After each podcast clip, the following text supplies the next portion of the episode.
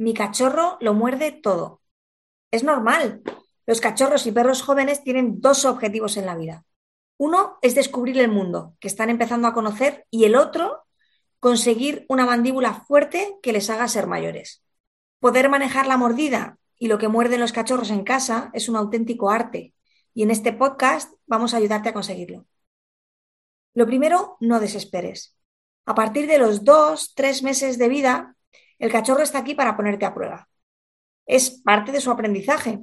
Me refiero a ponerte a prueba a ti, a tus muebles, a tus zapatillas favoritas, a la cama maravillosa que le has comprado y al quinto arnés que le volverás a comprar antes de que cumpla el año.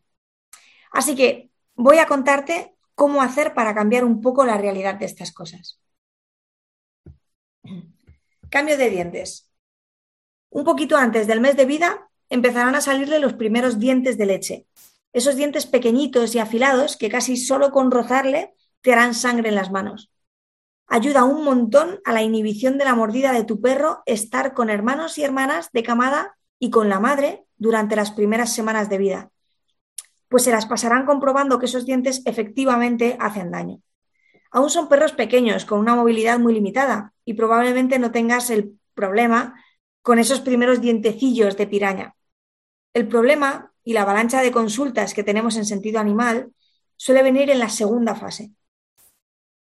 Esta fase comprende entre los cuatro y los ocho meses aproximadamente y se trata del cambio a la dentadura definitiva que ya tendrán de adultos.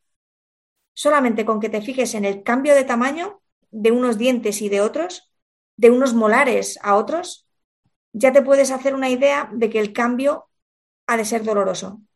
Su cuerpo crece y su mandíbula también, y esto conlleva un esfuerzo extra.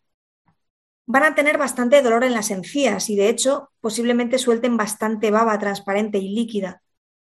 Y es aquí cuando viene el problema, ya que morderán cualquier cosa que esté a su alcance para paliar este dolor. Cualquier cosa que esté a su alcance. Así que parece bastante obvio que si ponemos las cosas a su alcance, que no nos importa que muerda, como por ejemplo sus juguetes, el problema se soluciona de un plumazo. Pero si la solución fuese así de sencilla, no estarías escuchando este podcast. Recuerda que te he dicho que los cachorros y perros jóvenes tienen dos objetivos en la vida.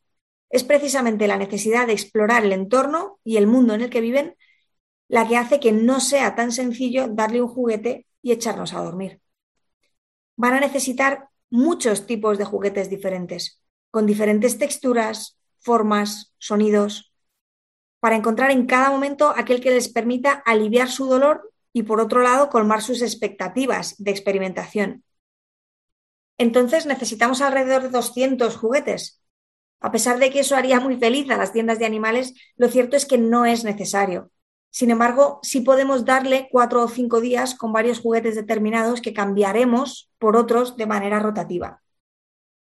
Algunos trucos para mantener la situación bajo control. El primer truco o consejo es armarte de paciencia. Si no eres una persona paciente, te aconsejo que no tengas un cachorro en casa o que hagas un esfuerzo real por conseguir esa paciencia que no tienes. La perra joven o cachorra tiene 24 horas al día para encontrar tu punto débil, que será posiblemente el que haga tambalear esa paciencia de la que hablamos. No esperes que todos los juguetes sean divertidos por sí mismos es muy probable que con muchos de ellos seas tú quien tenga que interactuar. Si no lo haces, el cachorro buscará la interacción con tu calcetín, tus manos, tus zapatillas o cualquier cosa que haga que te levantes de un brinco cuando él la coja. Observa en cada momento qué muerde tu cachorra. Si, por ejemplo, está mordiendo la pata de una silla de madera, probablemente no haga mucho efecto que le des un peluche blandito en ese momento. Si lo que está buscando es algo duro, Proponle algo duro para morder. ¿Has pensado en un trozo de madera? Tendrás que observar de manera tranquila y dándole un poquito de tiempo si cuando le das cosas que pueda romperse, como por ejemplo la madera, y que no es bueno que se trague, ver si efectivamente la ingiere o la suelta. Normalmente, si has hecho un buen trabajo con respecto a las cosas que come del suelo, verás con tranquilidad cómo las escupe, pues ni siquiera está teniendo la necesidad de comer, sino de aliviar el dolor del cambio de dentición. Intenta no timarle con los juguetes. Si le propones que venga a jugar con un juguete que tú tienes, porque está mordiendo otra cosa o porque ves que va por ella, cuando cambie de opinión y vaya a jugar con el juguete que tú le propones, juega con él. Ha cambiado de opinión porque el juguete se mueve y además tiene interacción contigo. Así que no hagas que esa magia se pierda pensando que se conformará con un cambio que posiblemente le agrade menos que aquello que estaba decidido a morder. No escatimes en juguetes. El hecho de que no haga falta adquirir 200 juguetes en una tienda no significa que no tenga que tener 200 alternativas, o al menos que lo parezca. Botellas de plástico sin tapones ni arandelas que pueda comerse, bricks de leche o zumo, donde efectivamente veas que no, no quiere los trocitos, mantas que puedas haber comprado para que se tumbe, calcetines viejos hechos un nudo, algo de cartón, incluso los cartones de papel higiénico, o una cuerda de las que atan la pata de jamón. Lo cierto es que tienes que echar mano de tu imaginación.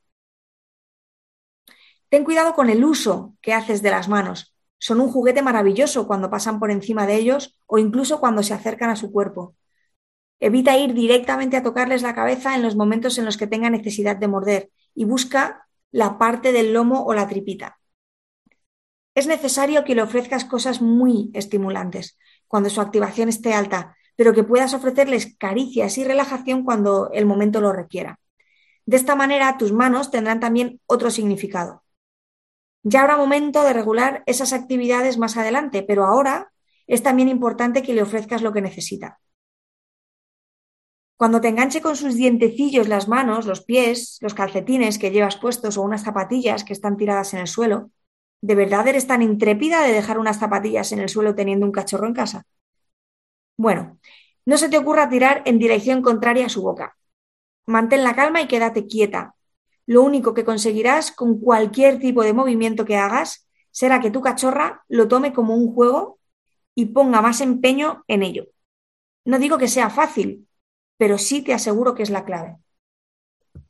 De igual manera, si tienes peques en casa, sus movimientos rápidos, principalmente de los pies y las manos, serán uno de los mejores estímulos para tu perro, para poder echar el diente. Así que es necesario que les enseñes a quedarse quietos y a dar alternativas al cachorro con diferentes juegos más tranquilos. Sí, con los cachorros también podemos tener juegos tranquilos. Quienes han tenido la posibilidad de conocerme tratando con sus cachorros saben que siempre digo que para poder criar a un cachorro en casa es necesario tener siete personas disponibles o algún perro o perra adultas que quieran echar una mano. Y esto es así porque necesitamos estar pendientes las 24 horas, sin perder la paciencia, haciendo un maravilloso trabajo en positivo, estimulante y enriquecedor que pueda asemejarse a la energía que va a tener tu cachorro en casa. Suerte con tu peque de cuatro patas y para cualquier duda puedes visitarnos en www.sentidoanimal.es. Mi nombre es Miriam Sainz y te agradezco mucho que estés escuchando.